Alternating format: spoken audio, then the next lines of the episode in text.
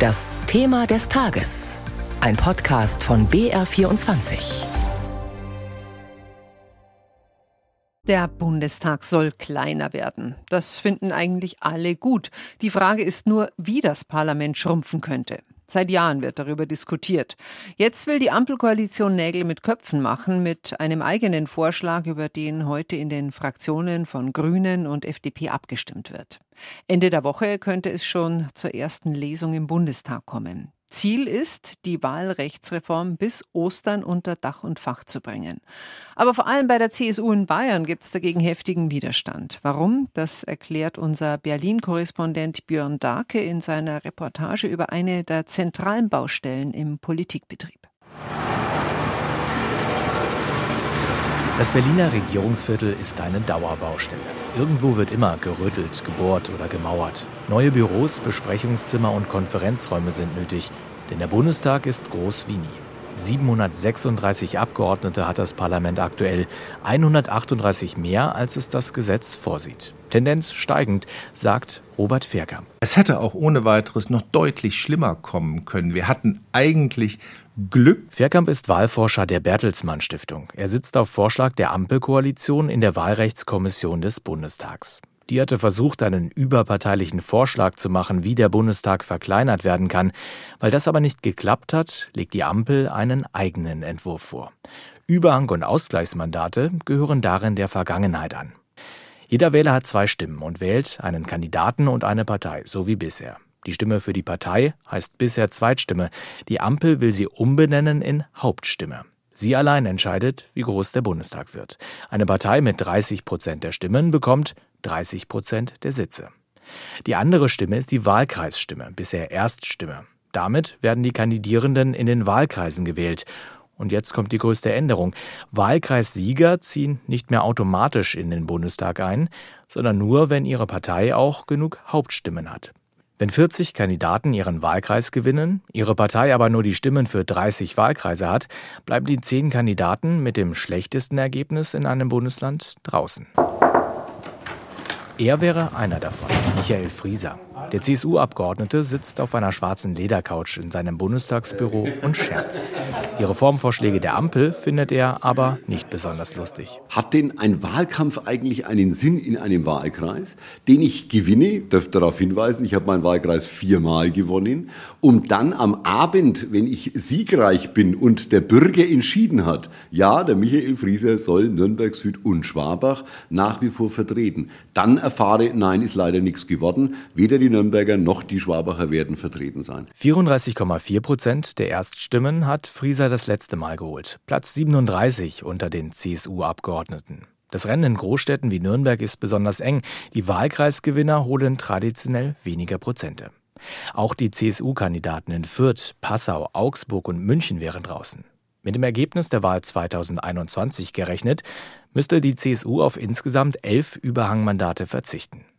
Verwaist wären die Wahlkreise aber nicht. Andere Parteien haben von dort Abgeordnete über ihre Landeslisten im Parlament. Und einen Unterschied zwischen Listenabgeordneten und direkt gewählten Abgeordneten gibt es rechtlich gesehen nicht. Auch mit der Verankerung im Wahlkreis ist das so eine Sache. Nicht alle Direktkandidaten haben zum Beispiel ein Abgeordnetenbüro im Wahlkreis. Der Passauer CSU-Direktkandidat Andreas Scheuer etwa bittet Bürgerinnen und Bürger auf seiner Internetseite, sich bei Fragen an das Büro in Berlin zu wenden. Die CSU im Bundestag hat sich längst darauf vorbereitet, beim Verfassungsgericht in Karlsruhe gegen die Ampelpläne zu klagen. Michael Frieser, Justiziar der Unionsfraktion, nennt eine Klage eine Option. Das widerspricht allen Grundsätzen der Unmittelbarkeit der Wahl, dem direkten Element der Wahl, der Gleichheit der Stimme, dem, was der Bürger erwarten kann von einer Wahl. Und wenn das alles zusammenkommt, dann wird es tatsächlich die Axt legen an das Vertrauen des Bürgers in diesen Staat. Frieser klingt dabei zurückhaltender als CSU-Generalsekretär Martin Huber. Der nennt den Ampelvorschlag eine organisierte Wahlfälschung. So etwas kenne man nur aus Schurkenstaaten. Dritter Stock im Reichstagsgebäude. Carmen Wegge wartet auf der Fraktionsebene.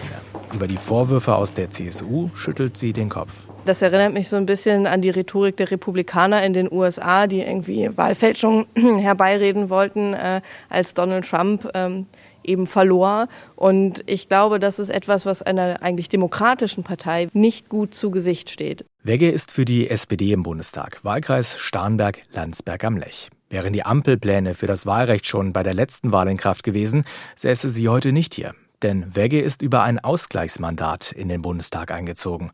Und trotzdem sagt sie, die Reform muss sein. Ich glaube, bei einer Wahlrechtsreform geht es immer darum, ähm, dass am Ende weniger in einem Parlament sitzen und deswegen muss jede Partei auch zurückstecken. Beim Vorschlag der Ampel verlieren alle Parteien zwischen 18 und 20 Prozent ihrer Sitze. Am meisten müsste die CSU einbüßen, weil sie aktuell davon profitiert, dass drei ihrer Überhangmandate nicht ausgeglichen werden. Es ist eine Folge der letzten Wahlrechtsreform. Aber auch die konnte das Wachsen des Bundestags durch Überhang- und Ausgleichsmandate nicht stoppen.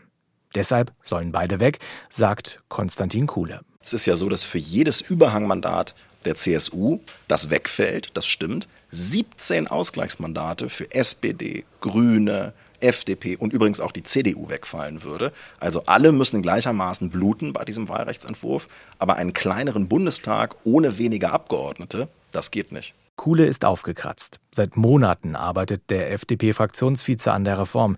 Wochenlang ging nichts voran, weil einige Details auch in der Ampel umstritten waren. Jetzt aber zeichnet sich eine Mehrheit ab. Die Union reagiert mit einem Last-Minute-Vorschlag. Die Zahl der Wahlkreise soll reduziert, bis zu 15 Überhangmandate sollen nicht ausgeglichen werden. Wahlforscher Robert Fairkamp sieht das kritisch. Es geht einfach darum, dass die vor allen Dingen die CSU auf diese unausgeglichenen Überhangmandate nicht verzichten will, weil sie davon profitieren würde. Das ist für die anderen Parteien, übrigens auch für viele aus der CDU, nicht akzeptabel und hat deshalb aus meiner Sicht auch zu Recht keine Chance, ähm, die Diskussion nochmal neu aufzumachen. Fairkamp verweist auf eine aktuelle Umfrage der Bertelsmann Stiftung. Fast 80 Prozent der Befragten wünschen sich demnach, dass der Bundestag zu seiner normalen Größe zurückkehrt und das stelle der Ampelvorschlag sicher. Dann braucht man hier keine zusätzlichen Büros mehr zu bauen. Man hat einfach wieder eine verlässliche Grundlage darüber, äh, wie groß der Deutsche Bundestag nach einer Bundestagswahl ist. Schätzungsweise 750.000 Euro kostet ein Mandat den Steuerzahler jedes Jahr. Die 138 Abgeordneten über der Regelgröße verursachen also Kosten von gut 100 Millionen Euro jährlich.